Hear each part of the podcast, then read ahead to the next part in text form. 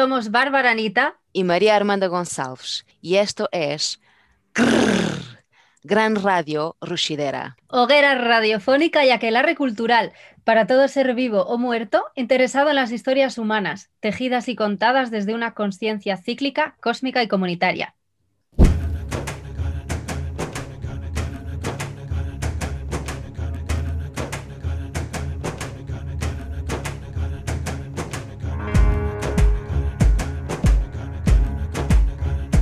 Bienvenido todo el mundo al capítulo 1 de esta historia, este relato que comenzamos a contar hoy.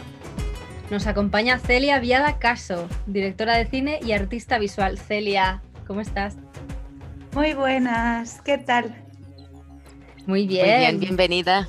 Muchas gracias, contenta de estar aquí en vuestro primer nuevo formato de programa, del que me nombro, autoproclamo madrina. para que a partir de ahora, cada vez que eh, sea una fecha así importante, tipo cumplís 100 programas o 6 meses o lo que sea, me tenéis que llamar, invitar y yo participar. ¿Qué os parece? Me parece maravilloso y me parece que Celia se las sabe todas. pues este capítulo que va sobre storytelling acoge a Celia, te acogemos Celia, eh, precisamente por eso, por ser una storyteller profesional. Estás ahora como en, momentazo con tu primer largo documental, La calle del agua. Con ella has participado en el Festival Internacional de Cine de Gijón el pasado noviembre y te has llevado siete premios, el del público entre ellos. Enhorabuena. Sí, muchas gracias. Eh, pues eh, bueno, ya, ya, se estrenó la película, que fue un momento bastante importante para mí, porque además la última etapa era como llegando corriendo a todo y parecía que no acababa nunca. Pero ahora con ganas de que la peli coja su propio camino y se empiece a poder volver a, las salas de cine y a, compartir la experiencia con el público, ¿no? que tengo muchas ganas de ello porque este año el festival tuvo que ser online, entonces bueno, tengo muchas ganas ya de, que comience la temporada. Mm. Vamos a indagar un poco en esto, vamos a entretener la idea de storytelling, el concepto en sí. Yo ya empiezo diciendo que cada vez que tengo que hablar de storytelling, tiendo a usar la palabra inglesa porque al traducirla al castellano me rechina un poco, ¿no? O sea, me lleva a la cabeza a pensar en narración, pero creo que se pierde un poco como la magia, ¿no? Como que storytelling tiene una connotación ahí de, distinta. ¿Estoy sola en esto? Sí, sí, no, es verdad. Pero yo luego pensaba, ¿qué, ¿cómo lo traduces, no? Storytelling. No, no, no, encuentro, no encuentro traducción, no la encuentro. Pues en portugués decimos contar historias. Y la persona que cuenta historias es una contadora de historias. Es distinto de narración porque contar historias implica dos personas mínimo, la persona que cuenta y la persona que escucha.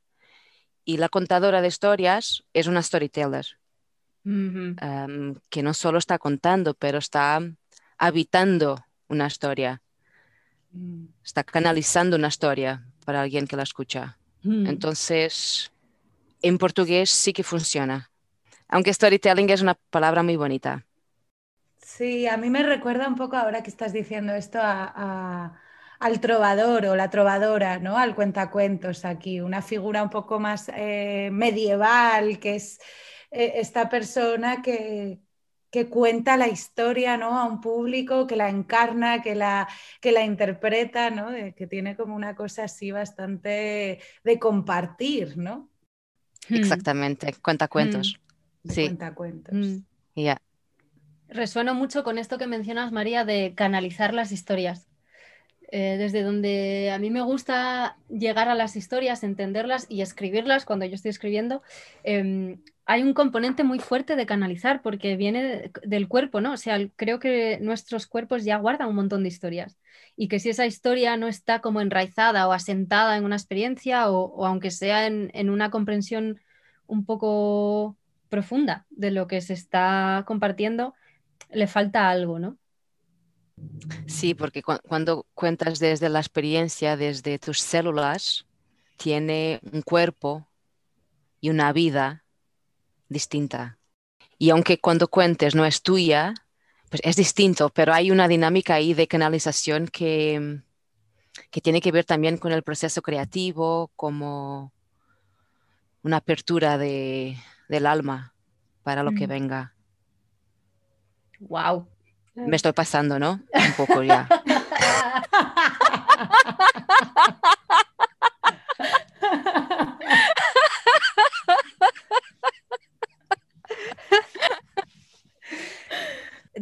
Mira, hay un concepto que, que yo me he inventado, porque yo me invento las cosas, em, que, que lo he llamado supervivencia narrativa. Y, mm, y con ello me refiero a esta necesidad que tiene el ser humano de, de contarse, de narrarse, para darle sentido a lo que le rodea, ¿no? A la experiencia. Es como, yo, yo vivo cosas, siento cosas, me pasan cosas y soy como una cámara de resonancia, o sea, ne- necesito como enraizar las cosas, bajarlas a tierra. Y creo que contar historias tiene una parte muy importante de esto. Y por eso también que están llenas de, de experiencias que cuentan y de, y de información y de conocimiento. Sí, bueno, incluso se podría decir que es lo que nos convierte en la especie que somos también, ¿no? Esto de, de, eh, de qué- en qué nos diferenciamos de, de otros animales, pues en, en el lenguaje, ¿no? Y en cómo utilizamos ese lenguaje. Y al final ahí está la necesidad de contar. Hmm. Y, y de, y de que te escuchen, ¿no? es muy de artista, de yo tengo que co- contar, yo tengo que escribir, yo tengo que expresar esa necesidad, esa necesidad tan visceral. Entre abrir el alma y la necesidad visceral. Sí, es que, es que, joder, es que sí, es que yo las vivo así un poco también las historias. O sea, son, me parece que tienen un, un aspecto muy íntimo o que pueden tener, pueden ser muy íntimas. Pueden ser como muy documentales y de registro y también de esa expresión que, que yo necesito manifestarme en el mundo y lo hago expresándome a través de, de una historia, ¿no? Leía el otro día eh, sobre aborígenes australianos, me diréis que tiene esto que ver. Eh, hablaba de los, de los mitos de las historias ¿no? y, y que, mm, que registran acontecimientos históricos que a día de hoy la ciencia todavía no los puede demostrar. Pero hay suficiente evidencia como para concluir que eso fue así, ¿no? Que sube el mar a no sé cuánta velocidad durante tanto tiempo y en esas historias esto ya estaba. Entonces yo creo que ahí ya hay como un protodocumental, ¿no? Hay ahí una documentación, un registro de las historias humanas que se ha ido pasando de generaciones en generaciones. Luego ha llegado la ciencia, eh, pero eso ya está, está ahí. Claro, o sea, yo creo que es que nos remontamos al origen de los tiempos y, creo que estáis diciendo cosas eh, claves para mí, ¿no? Uno que es que mm, algo que yo pienso y es que todas las historias están contadas ya, o sea, siempre es la misma historia al final, ¿no? Maquillada o, tal. Lo que importa al final en las historias es como vosotras decís, cómo lo canalizas, ¿no? ¿Qué punto de vista pones eh, y cómo la cuentas? ¿Cómo encuentras tú esa manera de contar la historia? Porque al final es que si, si te paras ¿no? un poco a pensar en, las historias se repiten, ¿no? Está esta cosa como universal, ¿no? Del mito en todas partes, los mismos y, y, a lo largo de los siglos y los siglos y se repiten y, y yo creo que eso ahí hay algo muy maravilloso ¿no? de, de, nuestra especie. Quizás vuelvo a decir lo de antes, uh -huh. pero que es un poco algo que nos convierte en, o sea, esa capacidad como de, de convertir lo ordinario en extraordinario, ¿no? Sí, incluso en la contación de historias em, hay teóricos que hablan de la estructura, que la estructura dicen que es siempre igual, aunque se cambie y aunque, aunque se juegue con ella, la estructura está siempre ahí, pero para jugarse con ella hay que saberla, que es esa jornada del héroe o de la heroína en que hay un deseo, hay un conflicto y, hay un viaje, un recorrido y mm, hay adversidades y, después aprendes con, eso.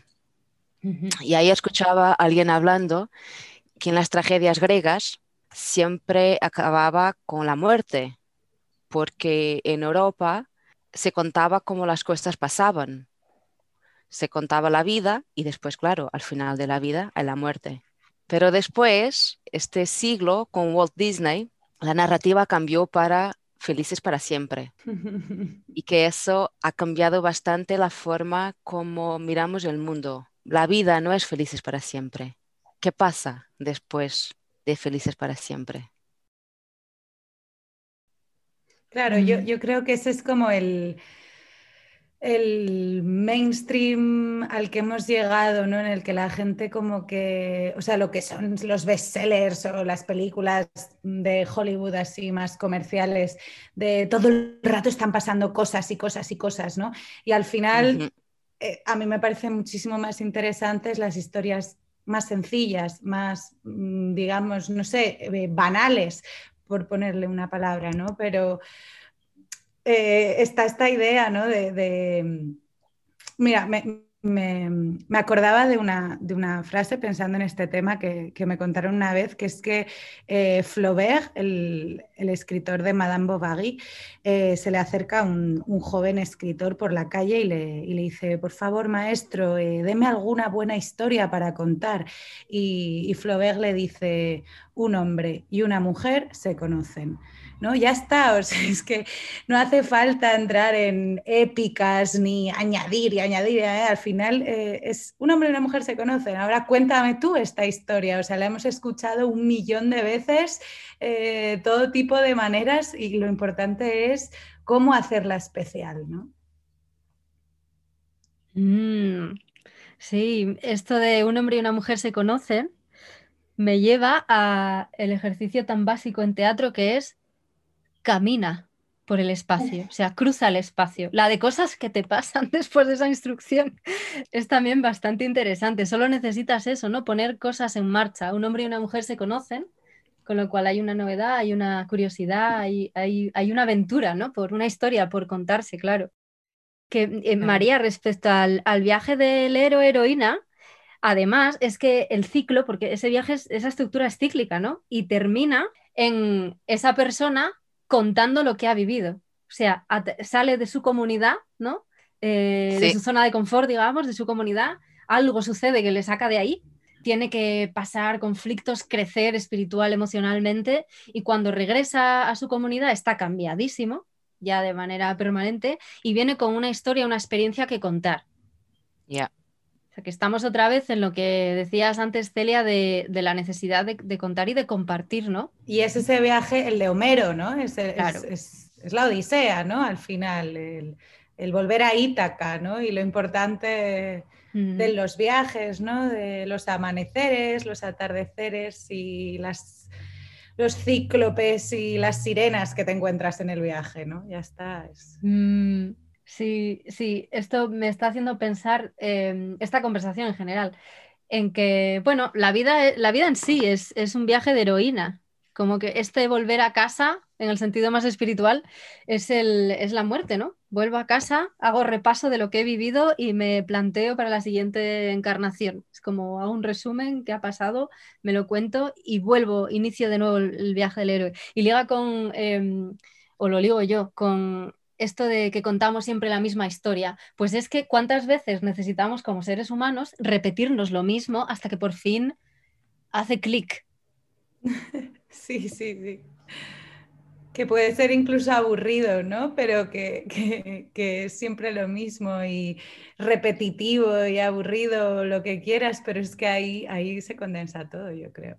Es que es muy sencillo. Yo recuerdo cuando estaba en la carrera, eh, un poco la, base de, cualquier sociedad es la, clasificación, el día y la noche, ¿no? Por ejemplo, el sol y la luna, el hombre y la mujer, dentro, fuera, tal, ¿no? Y ya sí empiezas a estructurar la mente, empiezas a estructurar el mundo. Y al final es que en todas partes es lo mismo. Sí, es, es, por las ramas. Que va, no, no, no, para nada. Es que las historias son para irse por las ramas. Eh, son las historias como estructura de rama del árbol de la vida. Yo también me puedo poner potente, María. Em, me, he quedado pinzada también en, en, el cambio este de terminar la historia en muerte o en final feliz. Y esto es algo que, está ya como muy ahí afuera, muy en boca ya de todo el mundo, la diferencia que hay entre estas historias y las historias, por ejemplo, de los hermanos Grimm, ¿no? Y, Clarisa Pincola Estés con Mujeres que corren con los lobos hace también como un repaso de estas historias que originalmente eran otra cosa y tenían una psicología y un peso emocional y, y espiritual también muy heavy, o sea, eran historias muy oscuras. Y eso me lleva a Jung, ¿no? También eso que, que Jung dice que todos compartimos una estructura psíquica común y vivimos diferentes arquetipos o mitos ah, según nuestra fase de vida o, lo que estemos viviendo en el momento, que es eso, que las historias se repiten. Y aunque escuchemos una historia de, de una cultura en el otro lado del planeta, vamos a resonar porque es un arquetipo que va a mm. resonar con nosotras. Claro, yo, yo creo que, mira, nunca, nunca rechazo completamente estas cosas de eh, las cinco tips para contar una buena historia o cosas de estas, ¿no? Eh, yo creo que no hay un ingrediente mm, así, una fórmula mágica, pero, pero lo que sí creo que tiene que ocurrir para que una historia llegue es precisamente lo que acabas de decir, que es como algo pequeñito o local, ¿no? es universal y es una historia que nos resuena en cualquier parte. Y, ahí, de ahí nace una pregunta, ¿no? Para mí, que es, ¿cuáles son las historias que merecen ser contadas? Y, y a veces, pues quizás son esas, ¿no? Las más pequeñitas, las que no prestamos atención porque no parecen tan Mm, suculentas o épicas de héroes y heroínas, ¿no? Pero al final esas pequeñas cositas que, en todas partes vamos a, conectar.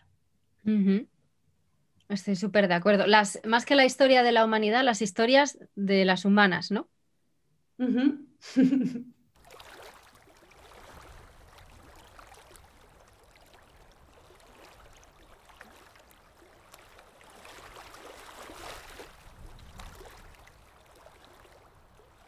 Justo tengo por aquí apuntada, Celia, una frase tuya que es de la peli.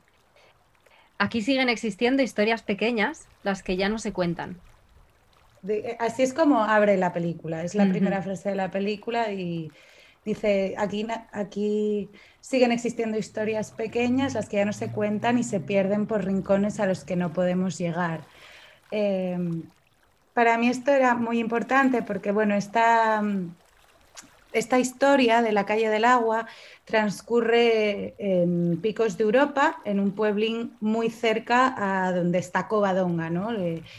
que Covadonga, bueno, fue un lugar de culto pagano, mágico, eh, muy importante, ¿no? De la diosa tierra, al que se le rendía culto. De hecho, alguna vez que he vuelto a la cueva y se puede ver perfectamente cómo tiene hay ahí un, inciso, en la roca con forma de vagina, ¿no? O sea, existía ese lugar, tiene una magia, hay un chorro de agua fuerte que sale y tal.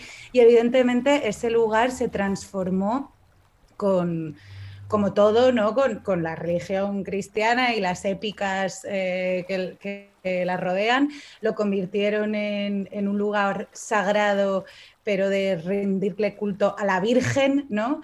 Y, también está muy vinculada con la historia local de Asturias, que son las batallas de Pelayo, etcétera, etcétera, ¿no? Que, fue como el primer eh, rey asturiano, es español incluso. Bueno, estas historias que, que a mí la verdad me interesan bastante poco y era como encontrar en ese lugar donde al final está tan tan manoseado, ¿no? Por, por, historias que, que enmascaran la verdad, o sea, no sé si, decir esa palabra, pero bueno, enmascaran esas otras pequeñas historias precisamente, ¿no? Y, esta que cuento yo eh, pertenece a ese rincón del mundo y es quizás una historia cotidiana del día a día de una mujer cualquiera, anónima, pero que me interesa eh, muchísimo más que las historias de, las grandes reconquistas, etcétera, que, llenan la épica, ¿no?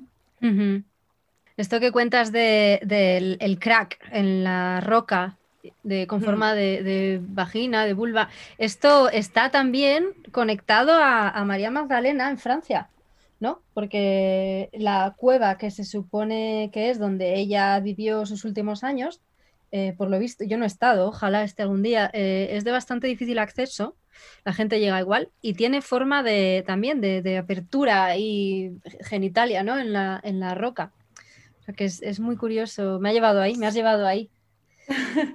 Ah, iremos. Iremos, por favor.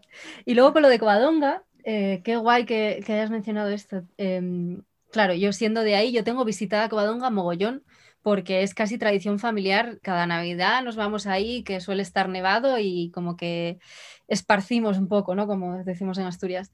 Y, y me ha llegado en un momento una historia de que en Covadonga, de hecho, había unos canales subterráneos, imagino que lo siga habiendo, que mm, son de, importancia histórica, de la época de Pelayo y tal, lo de, siempre, ¿no? Se mitifica la Virgen Covadonga. Eh, pero creo que esta mujer existió, debió ser pues eh, sacerdotisa o algo bastante importante entonces. Y, mm, y por lo visto tenía como muy controlados esos canales subterráneos y de hecho la, el agua que sale por la cueva de Covadonga en un principio venía de los lagos. Claro, sí, sí, ahí hay, o sea, esto me lo ha contado gente de allí, que hay de verdad eh, canales subterráneos de agua fuertes. Y luego, bueno, em, eh, el río que baja, ese río se llama Deva, que Deva es, eh, como se llamaba, a, la diosa en, el lenguaje celta, ¿no? Era, era Deva, y luego Cova, evidentemente, es de cueva, ¿no? Entonces, evidentemente, ese lugar se rendía culto a, la diosa de la cueva, ¿no? E, es el origen de ese, de ese sitio que luego se ha ido, pues, ahora te pagas tu tu vela, ¿no? Para, para aportando a la iglesia y estas cosas y, haces un Padre Nuestro, pero, pero todavía eh, yo creo que mantiene una, energía, ¿no? Que sale quizás, pues eso, de, debajo de la tierra, de, la cueva, de las piedras, muy fuerte. De la iglesia que hasta donde yo tengo entendido fue quien desvió ese chorro que venía de los lagos y ahora no sé de dónde viene.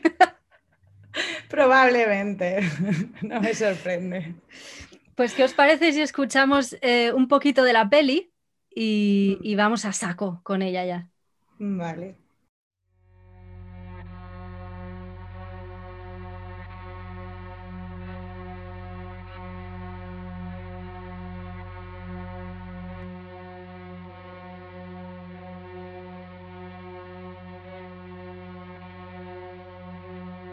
Me contaron que le gustaba mucho escribir, pero no ha sobrevivido nada.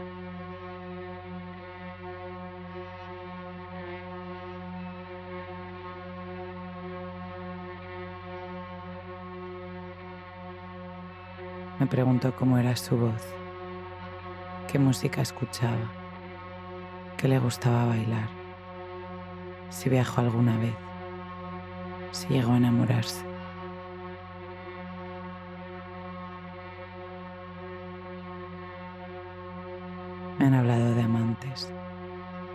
Y mujeres.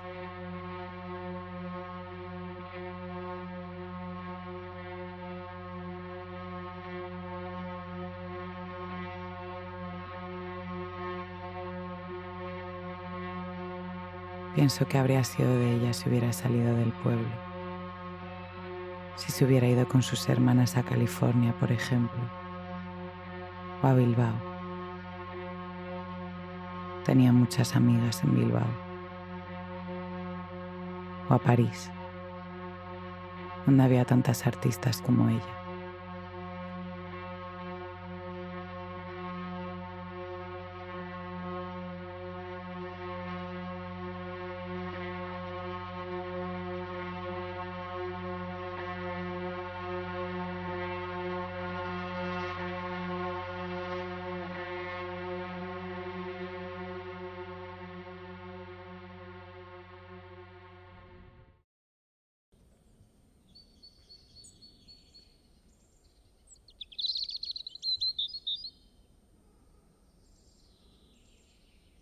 ¿Cómo te encontraste, Benjamina?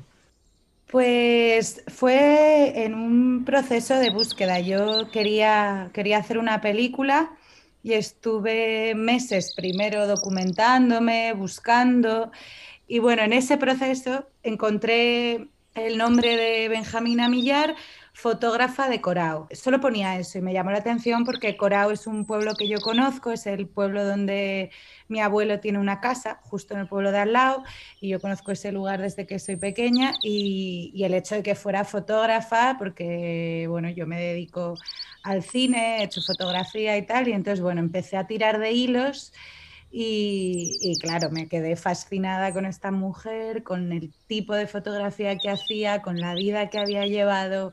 Eh, y era como, vale, está aquí eh, la historia que quiero contar, quiero recuperar a esta mujer y, y devolverle el lugar que se merece, ¿no?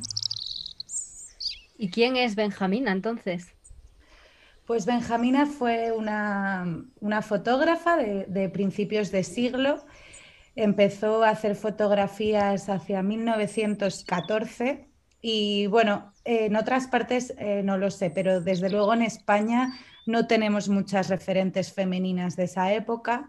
Eh, hay muy poquitos nombres, muy ocultos, muy desconocidos, y entonces ya ese hecho es bastante sorprendente, ¿no? Porque el hecho de que fuera una mujer en un pueblo de montaña que hizo fotos toda su vida, fotos bastante particulares además, de, de, desde mi punto de vista, con, con bastante calidad eh, artística y con mucho interés eh, etnográfico incluso. Y, luego ella llevó una vida muy particular, ella era hija de una familia, bueno, pertenecía a una familia de relojeros, entonces también trabajaba como relojera y su vida eh, cambia radicalmente eh, durante la guerra civil, ¿no? porque mm, eh, ella era abiertamente de izquierdas, la meten en prisión y después en, en los años 40 fue un enlace directo de, de la guerrilla asturiana que se quedó en el monte durante años, ¿no? intentando resistir, y ella les acogía en casas, organizaban reuniones clandestinas en su casa, tenía armas, escondía armas, dinero, etc.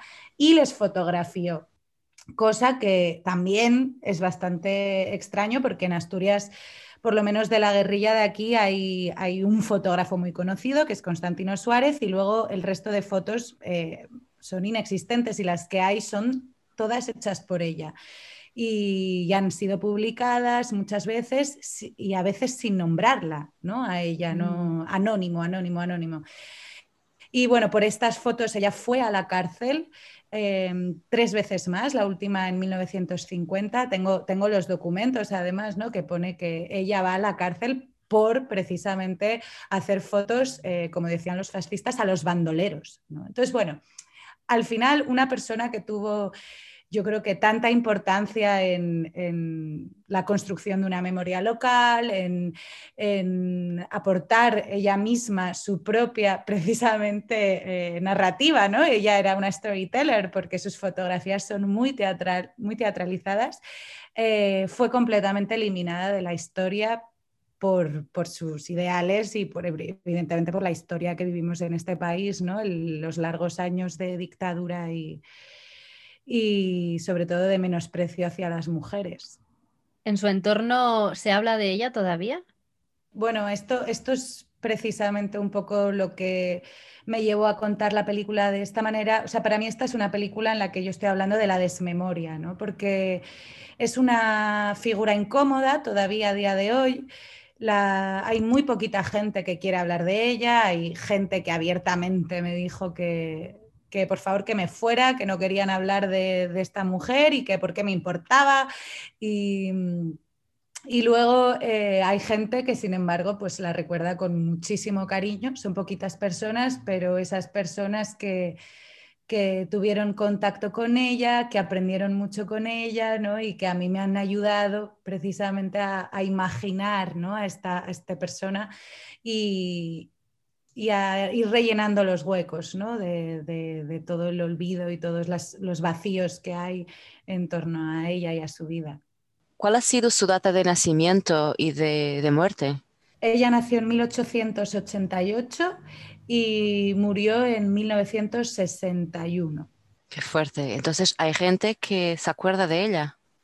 Claro, claro. Em, bueno, una de las personas que aparece en la película eh, pasaba los días enteros con Benjamina, ¿no? Era, Benjamina ya era mayor, pero los, había, tenía como mucho trato con, las niñas. Las niñas iban por su casa, estaban ahí y tal, y hay una de ellas que, tiene un montón de fotos hechas por Benjamina, pues ella quizás tenía cuando deja de ir por la calle del agua, que es la casa de Benjamina, igual ya tenía 16 años o así, entonces ella se acuerda de, muchas cosas, pero, pero, bueno, ya te digo, es de verdad una historia a la que poquita gente quiere hablar. También em, en la calle del agua había, que es como se llama la finca, ¿no? que, donde vivía ella, y sus primas. Er, son dos casas, una la de la otra. Y las primas, eh, una, una fue pintora, y nadie, nadie quiere hablar de ellas, porque todo el mundo dice que eran mujeres muy raras, que solo salían por las noches, que no tenían trato con la gente y, cuentan, ¿no? Me han contado varias veces que les daba miedo pasar por la calle del agua, que pasaban corriendo porque porque, porque eran las brujas, ¿no? Eh, ahí vivían las brujas, estas señoras raras y tal. Entonces, claro, cuando ya empecé como a ir atando cabos, a ir viendo todo lo que había detrás, ¿no? Que al final esta historia habla de tantas cosas que, es increíble y que había que recuperar. Mujeres artistas y revolucionarias sorprendentemente tildadas de brujas, ¿no? Mujeres que incomodan. Qué sorpresa, ¿verdad? bueno, aquí voy a tirar de un hilo, que es em, esta parte del trabajo de la peli, que es acercarte a ella un poco también como como invocación, ¿no? Como contacto espiritual con, ese, pues eso, el espíritu, esa voz que queda de alguna manera en las fotografías, en los escritos yo estaba como obsesionada con querer encontrar más, ¿no? En encontrarme cosas que ella hubiera escrito, cosas eh, en las que imágenes filmadas en las que apareciera ella y todo eso se desapareció, ¿no? A, posta, o sea, esas cosas se tiraron, eh, se convirtieron en basura en los años 60 y, desaparecieron. Entonces, eh, Claro, ah, ahí hubo un momento importante que fue como, bueno, a ver, estoy haciendo una película sobre una, mujer que ya está muerta, eh, pero que a la vez cada día, cada día, cada día se iba haciendo como más viva, ¿no? En, en, mi, en mi vida, cada vez estaba más presente, cuando, cuando decidí hacer la película, fui incluso a, su tumba a pedirle permiso, ¿no? En plan, bueno, voy a contar tu historia, no sé si, si está bien o mal, te pido permiso, tal. O sea, yo, yo tenía todo este rato como esta cosa de estoy conviviendo con este fantasma que, que, cada día se está haciendo más presente y que me rodea más y más. Y, luego ya esa sensación se, se diluyó y, para mí ya no existía esa barrera ¿no? entre, entre, entre la vida y la muerte o entre, no sé, estaba, encontré este concepto de, la zona como ese limbo ¿no? en el que se unen los muertos y los vivos, ¿no? que es el lugar de los sueños, es el lugar de, de, la memoria o de la poesía, que decía Cocteau, y, al final yo me sentía todo el rato en ese territorio, ¿no? en, ese, en ese limbo en el que soy capaz de entablar una relación con una persona que, está muerta, así. Entonces, bueno, sí, es invocarla, ¿no? La película trata de invocarla. ¡Wow! ¡Qué imagen! Me gustó ese, ese espacio que hablas de, la poesía, ese, ese río entre mundos. Río, lo imagino río. Sí, sí, sí, de hecho el río es fundamental en la película, es el, elemento, el elemento conductor ¿no? de toda la historia. Voy por el río. Y es la calle del agua, ¿no? O sea, el agua está muy presente desde siempre, además que es un elemento súper femenino también, femenino entendido lo más energético posible. ¿Y qué entiendes tú por desmemoria? Pues eh, para mí no significa lo mismo que el olvido, ¿no? La desmemoria es voluntaria, es de verdad eliminar y borrar a alguien de, la memoria. Y en este caso está profundamente marcada por, la dictadura franquista, ¿no? Aquí eh, se encargaron muy bien de eliminar ciertos tipos de historias, ciertos tipos de relatos, precisamente, de convertir eh, la historia y hacer una versión oficial que no tiene nada que ver con, las, con las realidades ¿no? que se vivieron. Y entonces, en, este caso concreto, em, desaparece, ¿no? Desaparece mucho sobre ella, desaparece su vida, eh, se genera un montón de incomodidad y de silencio a su alrededor y luego, esto ya no tanto por, por el franquismo, ¿no? pero sí que la persona que se instaló en su casa, eh, que compró la casa de Benjamina en la calle del agua, lo, lo,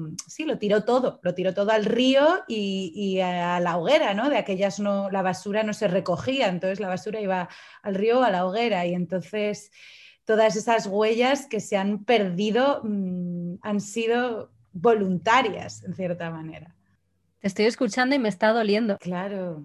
Pero esto, esto es la historia de, la humanidad, desgraciadamente, mm. ¿no? Como la, historia de las mujeres eh, y sobre todo aquí en España, que además eh, es, va más allá de la ideología. O sea, aquí durante el franquismo eh, silenciaron a las mujeres, eh, ya fueran incluso de derechas. O sea, aquí ninguna mujer trabajó, aquí ninguna mujer hizo nunca nada, aquí todas las mujeres estaban en su casa calladitas. Y eso es mentira, ¿no? O sea, menos mal que poco a poco van volviendo a la luz más historias así. Ya, yo desde afuera, em, que no estoy emocionalmente involucrada, veo Mm, que, el tema de memoria histórica en el territorio español es una herida y que es difícil de hablar. Es un tema tabú. Y se, ha, como banalizado, ¿no? O sea, ya como que yo digo una frase en la película y es como que ya, ya, está, ya está, ¿no? O sea, nos hablan de memoria histórica como con una ligereza sin, sin darle realmente importancia profunda a ello, ¿no? O sea, a mí lo que me ocurría en el proceso de, encuentro con esta mujer es de verdad dolor, indignación absoluta, ¿no? A medida que iba dándome cuenta cada vez de más cosas y, de la necesidad de rescatar esta historia, ¿no? O sea, ya es un compromiso como humana, ya no, no, no es político, no es ideológico, no es ni de género, que es todo eso también, pero pero es como tan injusta la historia, ¿no? Yo imagino que dentro de esa historia hay muchas capas, hay muchas historias. Y mm, en tu proceso de selección, de edición, ¿cómo fue tu proceso creativo en elegir el hilo por donde ir? Mm. ¿Cuál es la capa Celia? ¿Cuál fue tu proceso creativo? Para mí, em, creo que un momento clave en realidad ha sido el confinamiento en marzo. Yo estaba trabajando con una, empecé a trabajar con una chica eh, montadora en la película y, llevábamos tres semanas y llegó la pandemia y de repente me vi encerrada en mi casa, yo sola, con todo el material, gracias a que ya la tenía rodada, menos mal, pero me vi yo sola por primera vez frente a esas imágenes, frente a esta historia y conseguí en, esos meses de, encierro olvidarme de las voces externas, ¿no? Porque, bueno, de, profesores que he tenido en mi vida, de cómo se hacen las cosas, cómo tienen que ser, de la gente que tal, que te dicen cómo, mm, qué es una buena película o qué no, o cómo se cuentan las historias o cómo tal, me olvidé de todo y realmente fueron unos meses para mí, ¿no? a pesar de, la situación, muy, muy estimulantes porque fue realmente donde encontré mi propia voz en relación a, las imágenes que había filmado, a las imágenes que ella había hecho y todo cobró sentido de otra manera, ¿no? en esa intimidad y en esa en ese aislamiento en el que no estaba siendo contaminada por nada, ¿no? Porque encima no salía a la calle y veía a otra gente, ni hablaba de ello, ni lo compartía con nadie. O sea, fue como de verdad un proceso muy, muy yo frente a, mi ordenador y mis cuadernos y sin compromisos de horarios de al día siguiente tengo que ir a no sé dónde. O Entonces me permitió contar esta historia, yo creo, desde un lugar íntimo al final. Te imagino, te imagino delante del ordenador como, bueno, es todo digital ahora, ¿no? Pero te imagino como con un montón de cajas de VHS o algo por ahí, rodeada como una librera antigua, pero con cintas. Y claro, me, me hace a mí cobrar conciencia de que también ha sido una relación íntima que has desarrollado con ella, ¿no? Entonces me pregunto si esta relación, si es que tú consideras que la hay, Em, también tiene una capa de maestra aprendiz, ¿no? Porque Benjamina como fotógrafa eh, era artista, era documentarista también y, me pregunto si hay aquí como una especie de ancestra artística o algo que, tenga sentido. Mm. Para mí, em, bueno, hay esa necesidad de, de encontrar referentes ¿no? femeninos. Eh, por lo que hablábamos eh, antes, ¿no? De que han sido eliminados, pero también por esas ganas como de incorporar lo que, lo que ellas aportaron, que, de hecho algo como muy fascinante en esta historia es la modernidad, ¿no? O sea, esta, esta mujer en 1921, o sea, hace 100 años, tenía una modernidad a la hora de, mirar el mundo, de mirarse a sí misma, de mirar a sus amigas y de vivir y, encima, bueno, em, lo digo también en, esta, en este fragmento que habéis puesto, ¿no? que me han hablado de amantes hombres y mujeres, o sea, tenía también esta identidad que podríamos decir queer incluso, ¿no? Y, hay esta cosa como de creernos siempre que somos eh, las más modernas, que lo inventamos todo y tal. Y a veces, jolín, basta con mirar un poquito hacia atrás, darnos cuenta de que ya lo han hecho todo, ¿no? Incluso aquí en un pueblo de Asturias, en el monte, ya se hizo. Estas mujeres eran extremadamente modernas. Em, y, luego de lo que dices, ¿no? de, esta relación íntima, del aprendizaje, de, también su propia mirada, cómo, ella mezcla el documental y la ficción, que para mí es uno de mis temas, ¿no? O sea, hay ciertos temas que me interesan y, desde luego en mi trabajo ese está siempre eso, ¿no? Cómo, cómo, cómo integrar la, ficción y el, y el documental por, por, ponerle unas categorías que para mí eh, son mucho más fluidas, ¿no? Y ella lo hacía.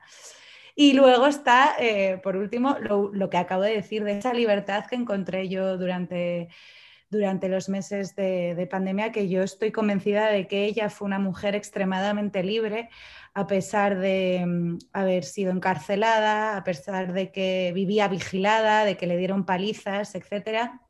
Ella fue libre. Y, hombre, para mí eso no tiene precio, ¿no? encontrar a alguien así y, poder reflexionar sobre todo lo que significa eso eh, que todavía no lo he ni asimilado, ¿no?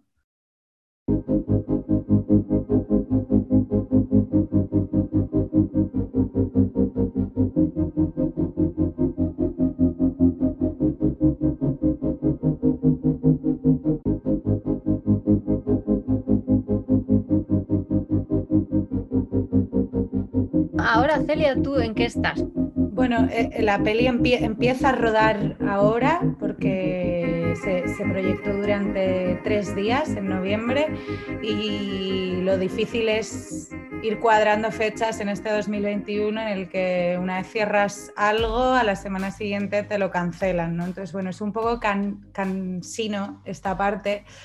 Eh, y por otro lado, lo que estoy haciendo, que es lo más emocionante ahora mismo en mi vida, es que estoy convirtiendo eh, la vida de Benjamín en un libro. Es un libro de, fotografía, principalmente, o sea, es como un álbum de fotos, hay poquito texto. Eh, pero, pero estoy como volviendo a esta historia y volviendo a ella desde otro enfoque completamente diferente, ¿no? ¿Este libro se va a publicar con qué editorial? ¿Cómo lo podemos Eh, conseguir? Pues el libro se publicará, calculamos que finales de primavera y, y está con la letra azul, que es la, bueno, lo que la- ha sido la productora de la película, pero que normalmente es una, edito- una editorial, ¿no? Es una, eh, todo eh, libros sobre mujeres artistas. Y entonces, hombre, pues está cuadra perfectamente, ¿no? En, en la línea, la línea editorial de la letra azul. Y mientras se publica y se edita este libro, ¿dónde podemos ir siguiéndote la pista a ti y a la editorial también? Porque suena súper interesante, una editorial específicamente sobre esto. Eh, bueno, la verdad es que estamos, eh, tanto la editorial como yo, poco activas en redes, pero en Instagram. Es lo único que tengo yo personalmente. Tengo una cuenta de Instagram, Celia Viada Caso, y bueno, a veces voy colgando entrevistas, esta probablemente la, la ahí.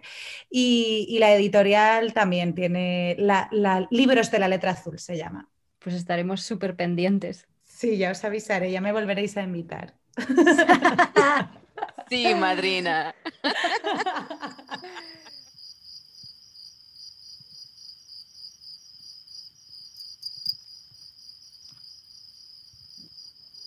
Yo vivo en Inglaterra, en Londres, y mm, extraño mucho, mucho el verano. Extraño principalmente las noches de verano en el campo. Y este último verano estaba con una gran amiga, Liliana, en el Alentejo, que es al sur de Portugal, a donde las noches son limpias y se escucha el silencio de la noche, lleno de sonidos. Y empecé a escuchar algo súper típico de las noches ahí y le dije a mi amiga, espera, espera que quiero grabarlo. Y lo grabé.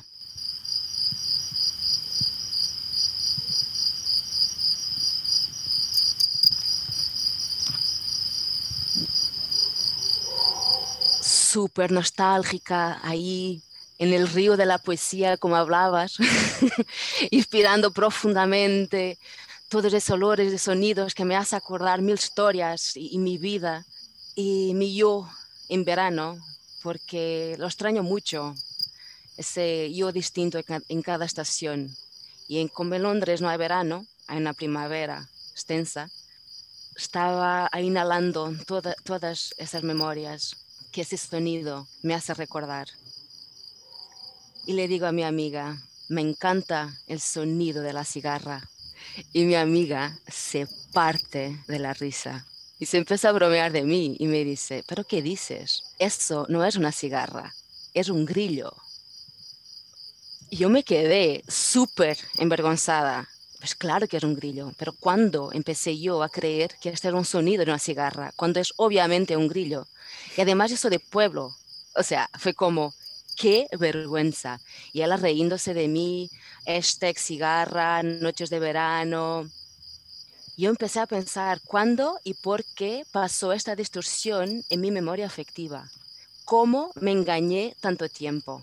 Yo creo que es por la historia de la cigarra y de la- hormiga, asociar el verano al disfrute de la cigarra. Porque siempre asocié el verano a disfrutar. Y ahora que vivo en Londres y soy la hormiga en verano, creo que asocié ese sonido como quiero hacer la cigarra en verano como era antes. Y me gusta esta idea de resignificar constantemente nuestras memorias, nuestras historias. Porque si una historia se queda cristalizada en el, en el tiempo, sin respirar, sin actualizarse, se distorsiona, envejece, crea un trauma, se queda rigidificada en el tiempo. Así que os pregunto, ¿qué historias de vuestras vidas han resignificado? ¿Qué grillos han surgido en vuestras vidas? Me encanta tu historia, María. Mm, Muchas gracias. Sí, muchísimas gracias. Esta ventana a Portugal en este mundo confinado se agradece. Sé que es una pregunta un poco ahora, quizás que tendréis que pensar. Ahora no sé muy bien qué Yo hacer tengo un grillo, yo tengo un grillo también. O sea, yo vinculo. Mira, mi, mi- mi abuelo se murió cuando yo tenía cuatro años y tengo dos recuerdos de él. Uno es, eh, era la hora de comer y mi abuela me dijo, vete a buscarle al despacho, a decirle que es la hora de comer y me acuerdo de ese momento de entrar en su despacho y decirle a comer, la, eh, la mesa ya está. Y otro es por la noche en el pueblo que me llevaba a escuchar al grillo. Y entonces el grillo para mí también tiene, cuando lo, lo escucho me da como familiaridad y tranquilidad. ¿Sabes? Como que siento que, que ese grillo que, que está sonando eh, lo, lo interpreto como, una, como un, un mensaje de, de tranquilidad y de protección, fíjate. A mí, pensando en grillos, se me vienen a la cabeza estas jaulas pequeñitas que eran grilleras, entiendo que se llamaban. No sé si se siguen vendiendo, pero yo me acuerdo cuando yo tenía a lo mejor, no sé, ocho años o así, que en las tiendas de todo a 100, todo a 100 pesetas, se vendían unas mini jaulas que eran como pequeñas pirámides, así, pequeñas esferas, semiesferas de plástico, jaulitas para, para meter grillos allá. Y siempre me dio una pena tremenda, porque era como que me distorsionaba a mí también, ¿no? Cuando veía esas jaulas, para mí era como una pequeña distorsión de, no entiendo, no entiendo, se me paraba la razón viendo eso, ¿no? Y creo que no las he vuelto a ver. Yo, yo no, no me suenan. A mí me suena algo y esto también me hace acordar que cuando era niña, que los niños, niños ten- tenían esta tradición de guardar en una caja bichos de conta. Los gusanos con- de seda. Eso, eso. Yo nunca he tenido uno porque me da un poco de asco.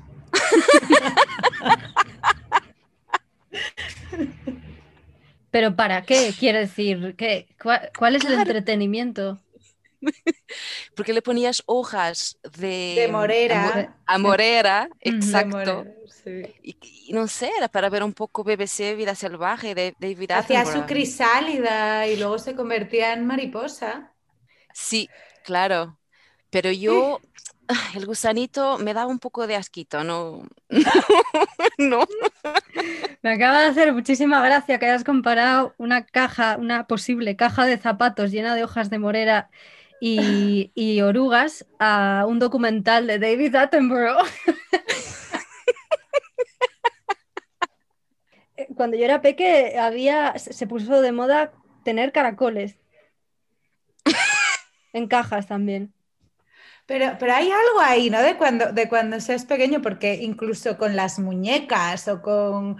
eh, luego en mi generación lo petaron los tamagotchis, ¿no? O sea, era, hay como esa cosa ya desde la infancia como de, de la responsabilidad de la vida de algo, ¿no? Como al bebé lo tienes que cuidar y, y darle de comer para que tal, al tamagotchi que no se te muera, la, la- la- la caja de zapatos con la morera para que el bicho se metamorfose, no sé, hay algo ahí. las historias se repiten, ¿no? A ver si nos hace clic. Ahora qué será, ahora qué será.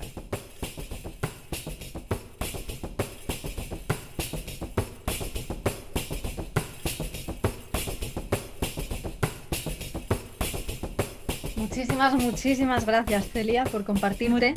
Por Muchísimas gracias a vosotras por contar conmigo.